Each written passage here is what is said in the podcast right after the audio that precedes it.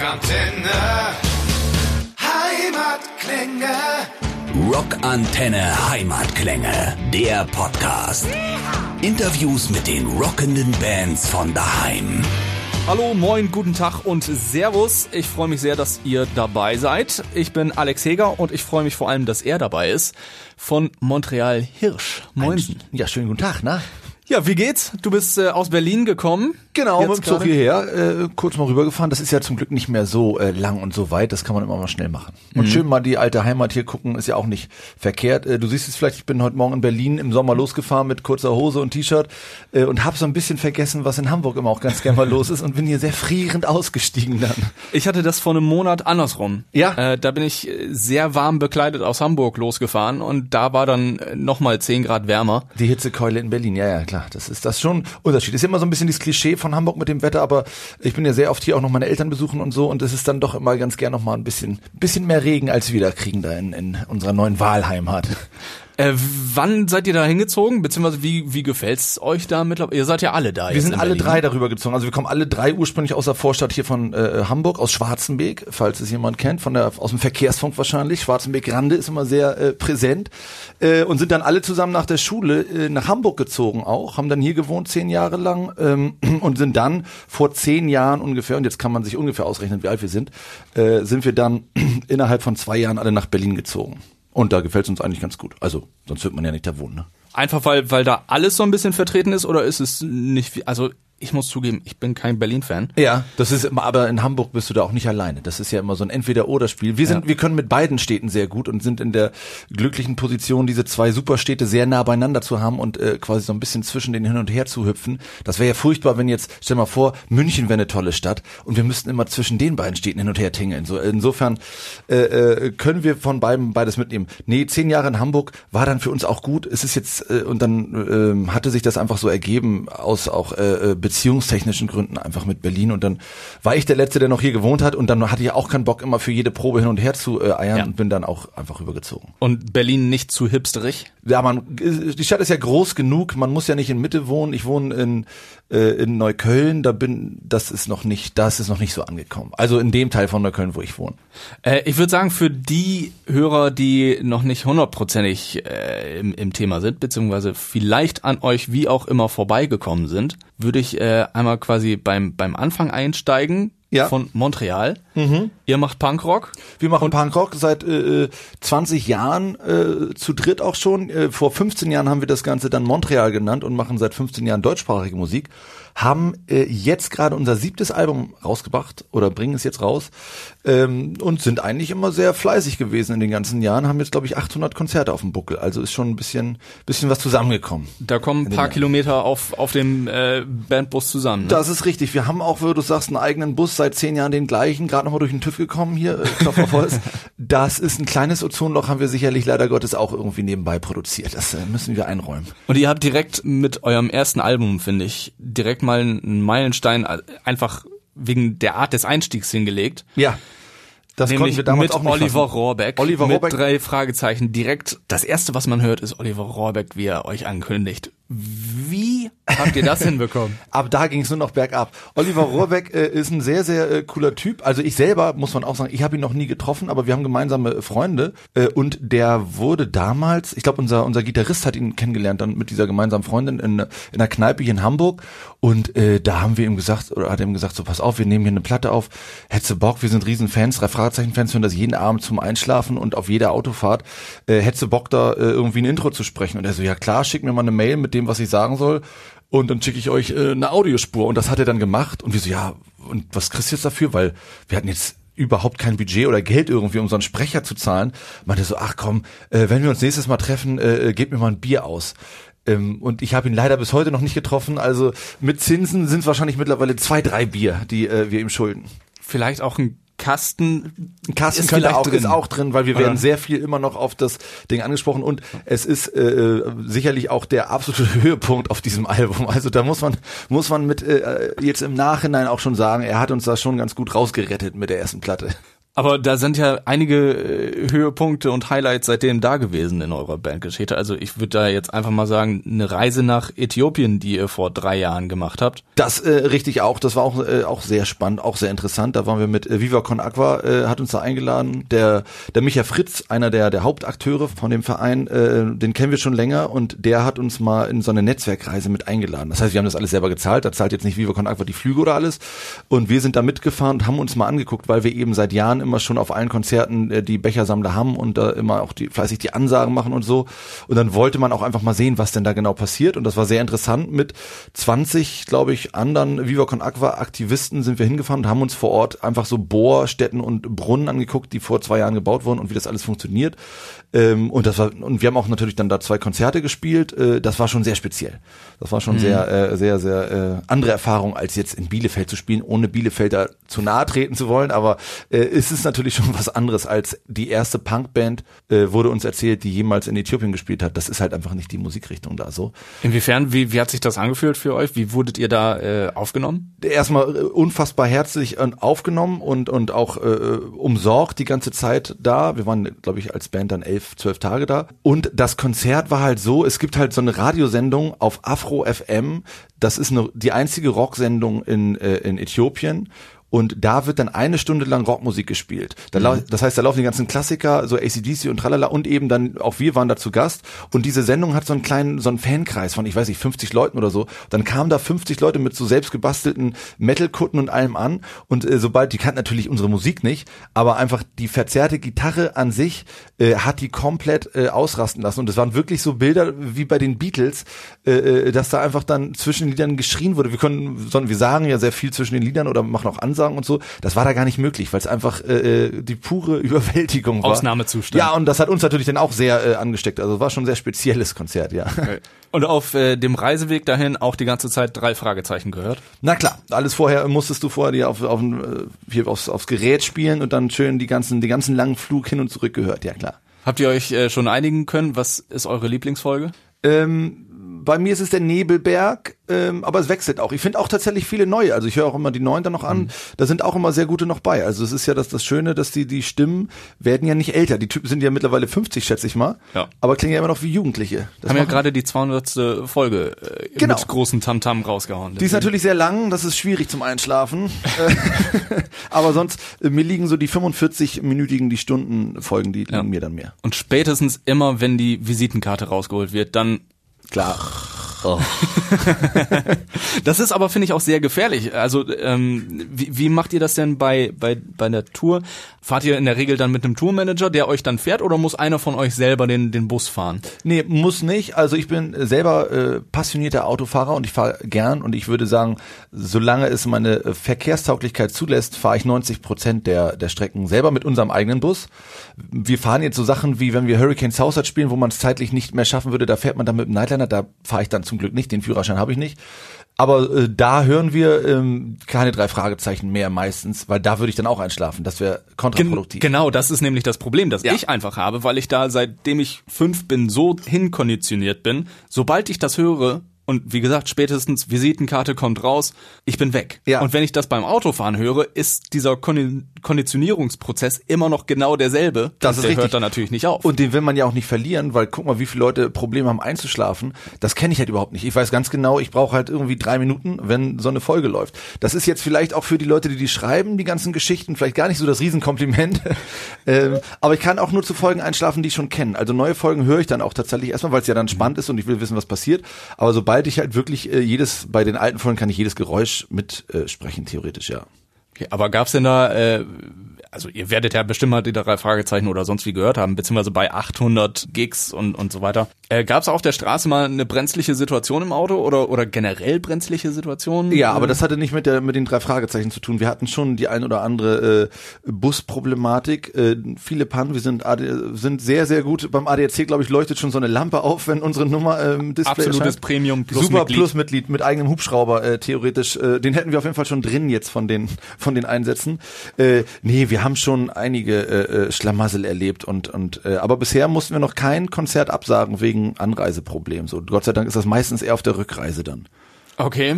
Das Zum Beispiel einfach äh, Motorschaden oder. Wir hatten zwei Motorschäden, also zwei Busse sind uns schon unterwegs kaputt gegangen. Gott sei Dank nicht auf dem Weg zum Konzert. Ähm, da machst du dann nichts. Da stehst du dann und da ist ja auch mit dem Ersatzfahrzeug vom ADAC nicht groß. Ach, das hatten wir auch mal, stimmt, auf dem Weg doch zum Konzert. Nach Wesel mussten wir von Berlin aus und da ist uns der Bus äh, verreckt, allerdings nicht final, den konnte man noch retten. Aber da haben wir dann vom ADAC Christian Ersatzfahrzeug. Da passt natürlich jetzt aber nicht alles an Instrumenten rein. Und da haben wir dann nur die nötigsten Sachen mitgenommen und haben eine Band, die halt auch da gespielt hat, gefragt, können wir eure Sachen benutzen, sind dann zehn Minuten vorm Auftritt da angekommen und haben das dann irgendwie noch so äh, hingedöngelt. Das heißt, äh, vielen Dank ADAC, das wäre sonst, das gibt ja immer Ärger vom Veranstalter, wenn man nicht kommt. Zu Recht, äh, äh, das mögen sie denn nicht. Ähm, aber das, äh, das haben sie gerade nochmal gerettet mit dem Ersatzfahrzeug dann da. Und auch großes Danke an die andere Band wahrscheinlich. Ja, das sowieso, klar, da hilft man sich auch. Wir haben aber auch schon sehr oft äh, Kollegen unsere Instrumente gegeben, die ähnlichen Schlamassel erlebt haben. So, oder wenn auch Bands international reinfliegen und das Gepäckstück ist nicht angekommen und das ist dann die Gitarre gewesen, äh, da wäre man schon ziemlicher Arsch, wenn man sagt, nee, danke, das ist mein Gerät. Ähm, aber ihr habt ja auch sowieso, oder ihr seid ja sowieso äh, relativ gut vernetzt, hätte ich mal gesagt. Äh, alleine schon dadurch, dass ihr mit, äh, ich weiß nicht, wie vielen anderen Bands getourt seid und äh, vor allem ja auch letztes Jahr ähm, eine Single aufgenommen habt mit äh, Leuten von Itchy, mit Farin Urlaub, mit Matzen, mit Ingo Knollmann von, von den Donuts. Äh, wer war noch alles dabei? Ähm, Äh, Costa von der Sonderschule war noch mit dabei, ja. Genau. Ja. Pennis Paletti hier aus Hamburg. Äh, klar, über 15 Jahre äh, hat man natürlich die ein oder andere, äh, den einen oder anderen Kontakt äh, im Adressbuch gesammelt und hat auch mit äh, den meisten Leuten irgendwie schon äh, ein paar feuchtfröhliche Abende oder Nächte verbracht auf Festivals oder gemeinsam Touren. Und klar, das ist jetzt, äh, man kann heute kaum noch sagen, wo Freundeskreis anfängt und aufhört oder wo es einfach äh, Band äh, äh, Bekanntschaften sind. Also gerade jetzt die Sonderschule aus dem Ruhrgebiet, äh, wir fahren auch zusammen in Urlaub so zum Beispiel dann oder oder auch mit den mit den Donuts, das ist auch schon seit 2004, das ist auch ein sehr enger. Da gibt's dann auch so Gruppen quasi mit äh, mit beiden Bands drin, wo man sich dann irgendwie Nettigkeiten schickt so. Oder Matzen auch, Matzen auch sehr sehr gute Freunde, ja. wer verhält sich äh, besoffen am unausstehlichsten? Da sind sicherlich wir selber auch ganz vorne mit dabei. ähm, das sind, nee, das gerade alle angesprochenen sind sehr wohlerzogene.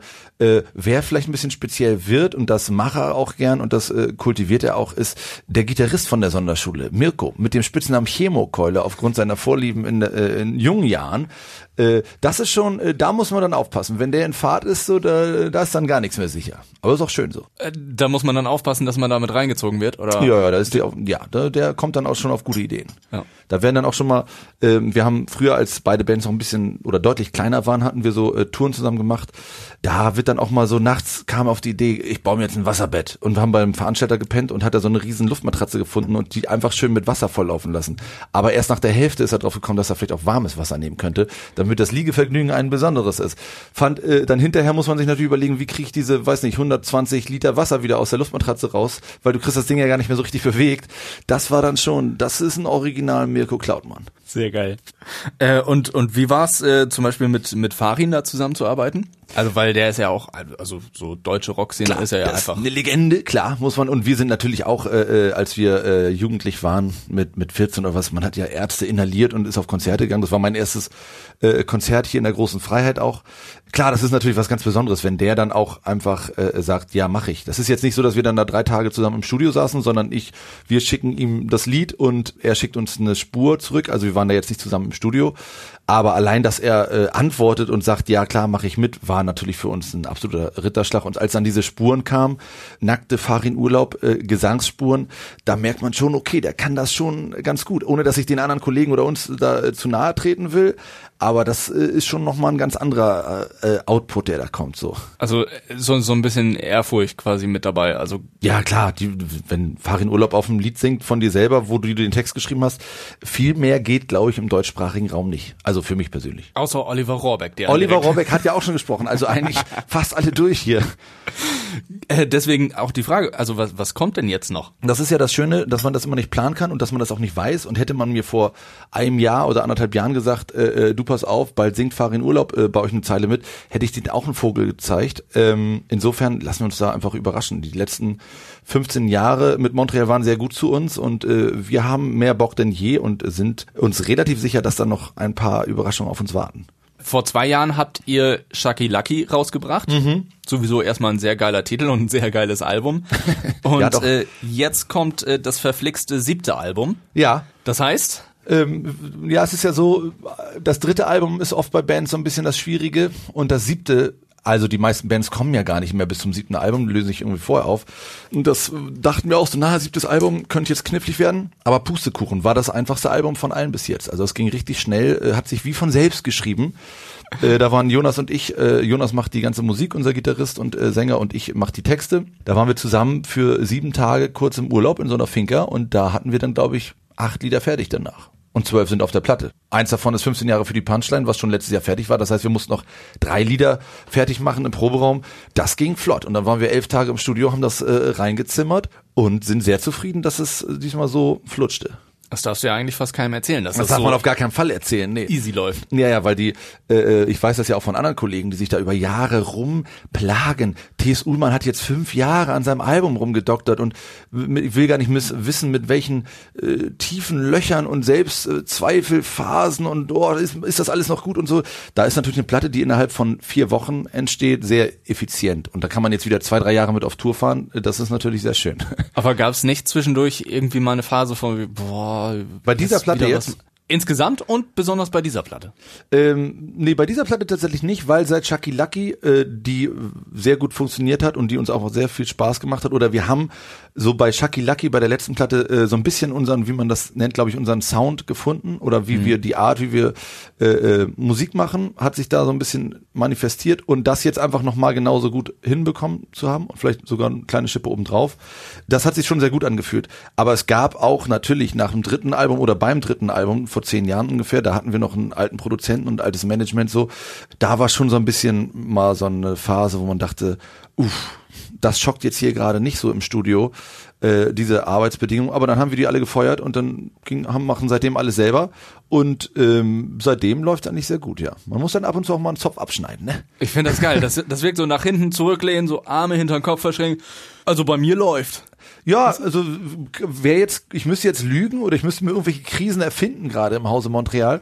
Aber da haben wir, wie gesagt, auch einfach sehr lange, sehr hart dran gearbeitet und äh, das ist ähm, jetzt langsam kommen so ein bisschen die Früchtchen. Es ist ja 15 Jahre, die ersten 10 Jahre davon lief ja einfach auch jetzt nicht so richtig fett. Also es wurde immer langsam ein bisschen größer, aber jetzt erst seit der letzten Platte ist so ein richtiger Sprung zu merken gewesen, was natürlich sehr schön ist, weil wir als eigenes Label, wir machen ja alles selber, dann kann man sich da selber auch einfach auf die Schulter klopfen und sagen, okay, das haben wir jetzt gemacht und das ist jetzt nicht irgendwie im Major zu verdanken mit seinem ganzen Geld, der was da reingepumpt wurde, ne? Aber ist das nicht auch irgendwie ein bisschen zermürbend, wenn man weiß, okay, ich muss oder wir müssen das jetzt selber alles wuppen, äh, wenn wir jetzt eine falsche Entscheidung treffen, wenn wir Klar. vielleicht doch irgendwie drei, vier Songs raufnehmen, die vielleicht keine Ahnung, wieso auch immer nicht angenommen werden. Klar, dann hast du das äh, intern zu regeln, aber eigentlich äh, sind wir da mittlerweile sehr gut oder sprechen wir schon eine Sprache und sind uns da sehr einig und wenn das jetzt dann schief geht, dann tragen es auch alle mit. Also es gab jetzt kein Lied auf dieser Platte zum Beispiel, wo einer gesagt hat, ey, sehe ich überhaupt nicht, will ich nicht auf der Platte haben und die anderen haben ihn überstimmt.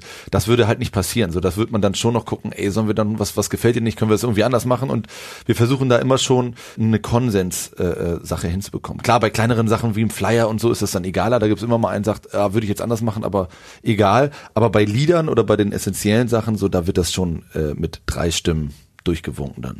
Gab es denn jetzt bei dem neuen Album hier und heute nicht so einen Moment, wo ihr im Studio standet und euch gegenseitig angeguckt habt, so bam, das ist er, den hauen wir als Single raus oder das das ist so das das äh, das Prachtstück oder wo ihr einfach euch grinsend angeguckt habt, so Alter, ey, läuft gerade richtig gut. Wir haben, äh, ähm, ich hatte die die ersten Texte, habe ich innerhalb, ich glaube sieben Texte innerhalb von einer Woche geschrieben und habe die ja dann immer Jonas rüber, da war ich im Urlaub und habe ihm die halt geschickt äh, und da meinte er schon so, bleibt mal noch eine Woche da, dann haben wir die Platte fertig. Das war vor einem Jahr, anderthalb Jahren schon.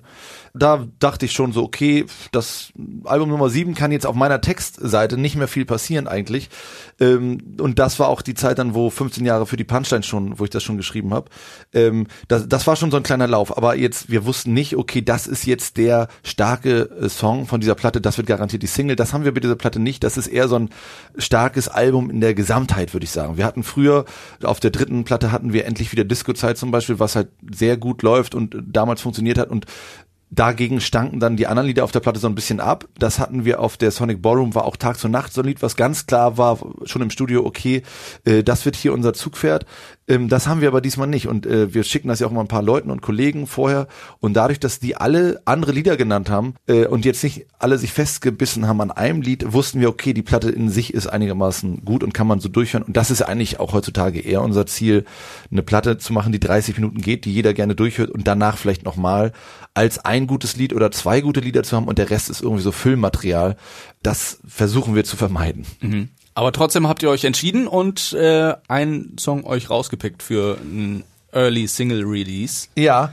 Nämlich? Äh, wir hatten als allererstes Lied haben wir Dreieck und Auge rausgehauen und dann jetzt fürs, äh, fürs Radio und so haben wir hier und heute nicht diesmal genommen. Mhm. Und worum geht's da? Also sowieso äh, ist ja auch der Albumtitel. Was, ja. äh, wieso, was heißt dieses hier und heute nicht? Hier und heute nicht äh, äh, hat so ein bisschen, hat eine, erstens eine sehr wahre Geschichte im Hintergrund. Und zwar saßen Jonas und ich in, in äh, Amsterdam vor einem Jahr, also November 18 Klingt jetzt so, als ob wir die ganze Zeit nur am Verreisen sind hier. Äh, aber ja, war wirklich es so, läuft bei euch. Es äh, war Amsterdam, da waren wir auch äh, witzigerweise mit äh, mit acht Freunden. Da waren auch hier äh, Pensen Paletti von das Pack war dabei, Tim von der Sonderschule äh, und so. Und da haben wir uns und äh, Mo hier unser alter Mercher, äh, da waren wir in Amsterdam, um No Facts zu sehen für ein Konzert. Hm, das machen wir ab und zu mal, fliegen irgendwo hin und gucken uns dann einfach unsere Lieblingsband an. Und da haben wir uns getroffen, Jonas und ich waren die ersten morgens und saßen vor so einem Straßencafé, sonniger Tag, aber auch sehr windig. Und da ist aus dem dritten Stock vom Wind so ein fetter, also wirklich sehr, ich würde sagen, Meter breiter und äh, sehr dicker, massiver Kübel, Blumenkübel mit so Gestrüpp und Erde drin runtergekommen und hat den Stuhl wirklich fünf Zentimeter neben mir zerdeppert, ist durch die Markise durch und äh, den dieses Szenario, also zu wissen, okay, das jetzt fünf Zentimeter weiter nach links und das wäre es auf jeden Fall für mich gewesen. Und Jonas saß vorher auf dem Stuhl, hat sich aber dann zugunsten der Sonne auf den anderen Stuhl gegenüber von mir hingesetzt und äh, äh, Tim, also Costa, der Sänger von der Sonderschule, kam kurz danach, kam verspätet und der hätte sonst unter Garantie auch auf dem Stuhl gesessen. Und äh, diese, dieses da Nahtoderlebnis für, von uns dreien habe ich quasi in diesem Lied dann äh, verarbeitet in zwei Minuten 45 oder wie lange es ist. Und das haben wir dann auch als Aufhänger genommen für das Cover zum Beispiel. Das Albumcover ist auch so ein äh, zerbrochener Blumentopf und dieses hier und heute nicht äh, äh ist eben die Erkenntnis, okay, irgendwann ist das Ding auf jeden Fall vorbei, es kann jederzeit sein. Aber die gute Nachricht ist, also an dem Tag in, in Amsterdam war es auf jeden Fall schon mal nicht. Das haben wir auf der Habenseite. Ja, ein Glück. Ja, das wäre sonst nichts geworden mit Album Nummer 7. Aber sonst äh, gab es keine Nahtoderfahrung in so einer Art bisher. In, in äh, na, ein Ding wäre auch knapp geworden. Wir sind mal nachts von Kiel nach Hause gefahren und das war dunkel und da steht ein brennendes Auto auf der Straße und ist halt alles voll mit Qualm und dann fährst du durch diese Qualm, also das Auto stand auf der rechten Spur und wir sind auf der linken dann durch diesen Qualm relativ langsam und vorsichtig durch, weil du weißt ja nicht, ob dann hinter noch ein Auto steht und irgendwie instinktiv habe ich dem Fahrer dann, ich weiß nicht, wer da gerade gefahren ist, habe ich gesagt, so zieh mal lieber rechts rüber jetzt, weil der das nächste Auto sieht ja auch nicht, was da ist und wir ziehen rechts rüber und eine Sekunde später brettert äh, ein BMW mit, weiß ich, 200 Sachen durch diese Qualmwolke durch ohne uns sehen zu können. Und der wäre uns auf jeden Fall hinten reingekachelt, was unsere letzte äh, Sitzbank auf jeden Fall etwas in Mitleidenschaft gezogen hätte. Also auch schon ein bisschen, bisschen Glück. Ja, ja, viel in eurer Bandgeschichte gehört dabei. dazu, klar. Ich meine, äh, die Tendenz, je mehr du unterwegs bist und je mehr du auf der Straße da bist, äh, umso mehr steigt natürlich auch dein Unfallrisiko, ne, prozentual gesehen. Aber trotzdem, äh, Reisen bzw. wegfahren scheint sich ja zu lohnen, äh, nämlich alleine schon verreisen, Album in kürzester Zeit runterschreiben. Äh, machst du das ab jetzt dann immer so? Das habe ich, äh, also ich habe schon, glaube ich, auch vorher immer sehr viel eher im Urlaub oder auf, auf Reisen geschrieben, ähm, weil man einfach da mehr dazu kommt als jetzt zu Hause im, im normalen Alltag. Aber klar, das werde ich natürlich, oder wir werden auch zum nächsten Album werden Jonas und ich sicherlich wieder irgendwo eine Finca irgendwann äh, äh besuchen und da auf dem Dach sitzen und bei ein paar Bierchen nochmal über, die, über die Demos rüberhören. Äh, never change a winning team, ne? ich würde sagen, das läuft. Ja, das läuft auf jeden Fall. Machen wir aber, weiter, ja. Aber hier Wind und wegfliegender Blumenkübel, vor allem kräftiger Wind, das habt ihr ja wahrscheinlich auch erlebt äh, auf dem Hurricane, oder? Wobei dieses Jahr ging's. Das war von ne? allen äh, Hurricanes noch eins der äh, wetterlich gemäßigten, würde ich sagen. Ja, da war 2016 war glaube ich heftiger. Mhm. Da war ich auf dem Southside, das wurde ja dann komplett abgesagt am Freitag schon. Ja. Da habe ich nämlich, äh, äh ich habe über sieben Jahre lang habe ich das Festivalradio gemacht für äh, Hurricane und Southside und Highfield, diese Scorpio Festivals und saß da dann auch, hab das ein oder andere Unwetter mitbekommen. Wir selber als Band haben eigentlich immer Glück gehabt. Bis zu diesem Jahr, da sollten wir gerade vor ein paar Wochen beim Baum und Borke spielen, das ist in Be im Berliner Umland.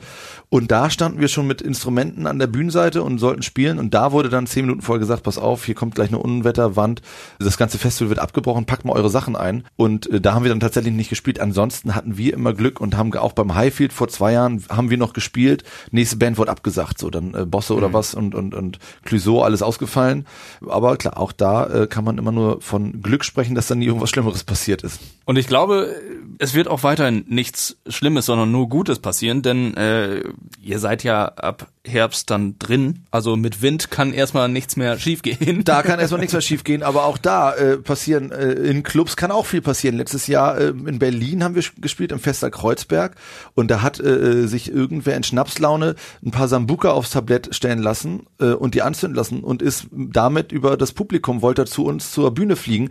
Das ist natürlich umgekippt und brennend äh, einem Mädel, das war zwei Abende vor Weihnachten, über den Kopf und über das Gesicht, übers Auge und die Haare und alles und dann standen die Haare in Flammen. Also auch da, auch drinnen kann einiges passieren. Wir haben dann nächsten Tag auch mit der telefoniert, ist alles gut und nicht keine bleibenden Schäden. Die Frisur war halt hin auf jeden Fall für Weihnachten. Die musste auf den Weihnachtsfotos bisschen hinten stehen dann. Aber sonst gerade noch mal gut gegangen. Das kann natürlich auch äh, nach hinten losgehen, sowas. Solche Verletzungen War sind nicht dringend vor. Kein Sambuka angetrunken über Leute rübertragen. Das ist ja nur wirklich Quatsch. Es gibt sehr, sehr viele dumme Ideen, die man vor allem Ja. besoffen dann haben kann. Die, die kann man machen, ja klar. Kann man zu Hause machen, im, im Asbest äh, sicher feuerfesten Keller. Einfach mal in, in den Weihnachtsbaum reinwerfen. Ja, genau. Nee, das hatte ich nämlich auch vor, vor Weihnachten direkt äh, vor vier Jahren oder so einmal äh, vom Fahrrad abgeledert und dann einmal in den Bordstein reingebissen. Au. Und das war ein bisschen sehr unangenehm und ungünstig. Mit weil, Zähne kaputt und so auch alles. Ja. Ah. und ich habe dann gelispelt. Klar, das ist alles Und erstmal ungewohnt Es- im Mund, ne? Ja, du, die Zunge hatte auf einmal viel mehr Platz und das war dann ein bisschen ungünstig, weil man denkt einfach so, pro Weihnachten kann man noch so sagen, aber ja. Da ist kein S-Laut drin, viel, stimmt. viel, viel mehr geht dann auch nicht mehr. Prost ohne- Fest äh, und äh, Prost Neujahr. Ja, ja shit.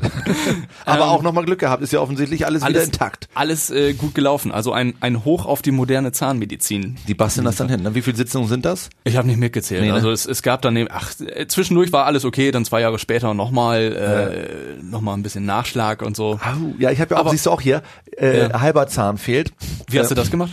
Das war ein Konzert, ein Mikrofon. Wir haben unser Album Sonic Ballroom, haben wir, das ist eine Kneipe in, oder ein kleiner Laden in Köln und da gehen 150 Leute rein und da haben wir eine Release-Show zugespielt und wir sind im zweiten Lied und ich drehe mich einmal kurz zum Schlagzeuger nach hinten um, drehe mich wieder nach vorne und da fliegt mir ein Mensch über die Hände von den anderen mit dem Mikrofon und dem Mikrofonständer zusammen halt in den Mund rein. Und ich merke schon im Mund oh, gebröselt. Wir haben nie einen Spiegel an auf der Bühne, aber an dem Tag, das ist halt einfach fest installiert, ist an der Seite so ein Spiegel und ich gucke so in den Spiegel vom Sonic Board und sehe so, ach du Scheiße. Und ich kenne mich jetzt mit Zahnmedizin auch nicht aus und dachte so, oh Gott, vielleicht stirbt er jetzt oder fange ich an zu bluten oder was, was ist jetzt mit so einem Zahn? Aber äh, das Konzert durchgehalten und dann hinterher zum Zahnarzt gegangen und der so, ja, äh, also kann ich ihn wieder rankleben und alles. Ich so, ja, das jetzt können, glaube ich aber muss das denn sein? Also, oder kann ich auch so weitermachen oder stirbt der Zahn sonst? Also, ja, nee, also, also klar, also das könnt ihr jetzt auch so lassen, aber bitte, das ist ja wohl keine Option für Sie. Nee, danke, okay, ciao.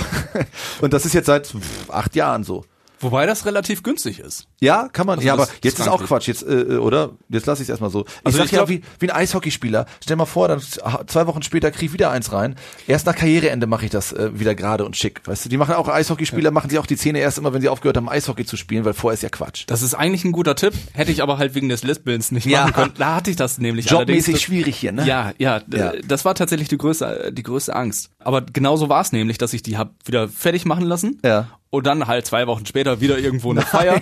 Ne? Und dann dieser schöne Moment, man ist irgendwie auf der Tanzfläche, hat eine Flasche Bier in der Hand, Uh, ja. setzt gerade an und dann kommt irgendwie so eine Ette von hinten, die äh, tanzt, als ob sie Ja, nee, bin ich ich, weiß auch, nicht, wo wäre. Bin ich auch gleich Und dann paranoid. einmal schön den Ellbogen gegen Flasche, Flasche gegen Zahn, Uh. Zahn weg. Das ist aber neu. Aber, aber am nächsten Tag da einmal hin, das tat überhaupt nicht weh. Okay. Alle- Weil ist ja sowieso Klar, das ist dope. fake. Ja, klar. sozusagen. Und äh, dann einmal hin, ja, irgendwie äh, ungünstig, kostet dann irgendwie 90 Euro oder so. Ach, das geht ja wirklich. Ja. Äh, sonst übernimmt das sogar die Kasse. Aber da war es einfach nur, ja, du warst gerade vor zwei Wochen hier und das ist super dumm, Junge. Das jetzt selber. Sag mal, jetzt reiß dich mal zusammen hier. Hör doch endlich mal auf zu saufen. Oder so eine Flatrate irgendwie gleich, so ein Zahnflatrate. Aber deshalb, ich trinke auch immer über diesen Flaschensichen, äh, ich trinke immer aus dem Plastik, ich fülle lieber um dann. Mhm. Gerade in so Menschenansammlungen, das habe ich nämlich schon so oft gesehen, dass da jemand seinen Zahn gelassen hat mit, äh, mit Flaschen, gerade so im Trinkprozess. Das versuche ich zu vermeiden. Ja, das ist auf jeden Fall sehr, sehr klug. Ich habe nämlich auch von den, von den Kollegen von den Rogers gehört. Ja. Ich glaube, bis auf den Schlagzeuger hat sich da jeder schon irgendwie mal den Knöchel durchgehauen. aber halt so direkt vor oder während eines Konzerts. Ja, da gibt's so ein paar Bands. Auch Itchy sind auch sehr, sehr anfällig, verletzungsanfällig. Da sind wir zum Glück sehr, äh, bisher, wir mussten noch kein Konzert absagen. Bei euch gab's bisher nur irgendwie äh, zwischendurch mal blutig geschremmelte Finger und leicht abgebröckelten Zahn. Genau, alles im normalen Bereich, nicht was jetzt irgendwie konzertgefährdend wäre, ja. Ja. Ich will hoffen, dass das so bleibt, denn ihr geht ab dem 25. Oktober auf Tour. Genau, da wird man sich nochmal vorher ein bisschen fit machen. Wie läuft das ab bei euch? Trainingslager intensiv, eine Woche einschließen im Proberaum oder? Ja, wir versuchen das, wir fangen jetzt schon an, äh, tatsächlich die Lieder von der neuen Platte zu spielen, damit es dann am Ende erfahrungsgemäß nicht so hektisch wird. Und äh, wir sind dann wirklich jetzt so zweimal die Woche äh, drin im Raum und, und spielen die Sachen, spielen natürlich auch ein paar alte Sachen, so dass man da mal ein bisschen durchtauscht. Aber wir haben uns schon vorgenommen, dann zu, en, zu Mitte, Ende Oktober hin äh, fit zu sein und dass da so ein Repertoire auf Abruf ist, weil das äh, ist für einen selber auch entspannter, wenn man die Konzerte schon blind spielen kann und sich da und so ein bisschen sicherer fühlt, als wenn man das gerade erst gemacht hat, ja. Und das ist ein straffes Programm, sehe ich hier. Ja, das sind Schon- immer schon ein paar Blöcke, ne? immer ein bisschen Pause drin. Wir spielen ja immer so Wochenendblöcke lieber, weil das für uns und das Publikum äh, immer äh, für, von der Energie her besser ist. So Freitag, Samstag, jemand Donnerstag vielleicht dabei. Aber klar, wir haben hier, was du guckst, du Bremen, Hannover, Hamburg. Wann seid ihr denn in Hamburg? Hamburg ja zweimal. wichtig. Hamburg ist ja immer so, da spielen wir immer unsere Vorweihnachtskonzerte. Letztes Jahr waren wir am 23.12. in der großen Freiheit und dieses Jahr fällt das Wochenende anders, da spielen wir 21. und 22.12. in der Markthalle. Die Markthalle, das verbindet uns nämlich sehr, äh, der, der Tosch, der jetzige Betreiber oder seit Jahren schon, der hat früher im Logo gearbeitet und der hat uns schon unser erstes Hamburg-Konzert damals gebucht. Da waren wir, weiß ich, 18, 19 so. Und deshalb haben wir eine sehr enge Verbindung und deshalb switchen wir so quasi immer zwischen Markthalle und äh, jetzt große Freiheit, werden wir wahrscheinlich dann irgendwann auch mal wieder machen. Aber die Markthalle ist uns schon sehr am, am Herzen. Sehr schöner Club. Das macht Bock da, ne? Ja, das so ein bisschen mit diesen Treppenstufen, jeder kann von überall sehen. Aber das ist nicht der Laden, wo der brennende Sambuka verteilt wurde? Nee, nee, das war ein Abend vorher, letztes Jahr in Berlin im Festsaal Kreuzberg. Ah, okay. ja, ja. Die Hamburger sind da gesitteter, die kennen das. Die kennen sich aus mit solchen Sachen. Hier weiß man, wie man. Aber äh, ist der Berliner, der ist ein bisschen äh, wirsch immer noch, geht da, brennen noch mal die Pferde mit ihm durch. hier weiß man, wenn man was anzündet, Ja. dann bitte nur am 1. Mai. Nur für sich selber, genau, ja. Okay. Ihr seid ja aber auch nicht nur in der Heimat quasi unterwegs und im Norden, es geht ja auch noch so ein bisschen in südliche Gefilde, ne? Genau, auf dieser Tour sind wir jetzt zuerst in Nürnberg, aber jetzt mal so als kleiner Wink für München äh, oder für Bayern allgemein. Es wird natürlich 2020 auch noch einen zweiten Tourblock geben. Mitte Oktober hauen wir da die Termine raus. Da könnte man sich vielleicht schon mal so einen kleinen mit Bleistift eine Notierung im Kalender machen und vielleicht schon mal 25 Euro für ein Ticket beiseite legen. Wie ist da so die Erfahrung? Habt ihr da so Weißwurst-Äquatormäßig eine Grenze feststellen können, wie ihr äh, aufgenommen werdet? Jetzt gar nicht mal in Bezug auf München, aber natürlich funktioniert es regional immer unterschiedlich. Aber das hat auch mit ganz viel damit zu tun, wo wir mit welchen Bands mal Support gespielt haben. Also Köln war immer schon eine Hochburg neben Berlin und Hamburg, aber München ist auch immer, ist eine unserer Top 4 Städte. Also München funktioniert dafür, dass wir aus dem hohen Norden kommen, auch schon sehr, sehr gut. Und äh, Nürnberg auch jetzt, ist auch schon ausverkauft. Da können wir nicht klagen. Der Osten war lange schwierig, aber auch äh, Leipzig und Coney Island und so, das funktioniert mittlerweile auch sehr prächtig. Also es zieht zum Glück alles sehr nach jetzt. Wir bleiben dabei, es läuft. Ja, es ist euch. wirklich, es ist wirklich ekelhaft.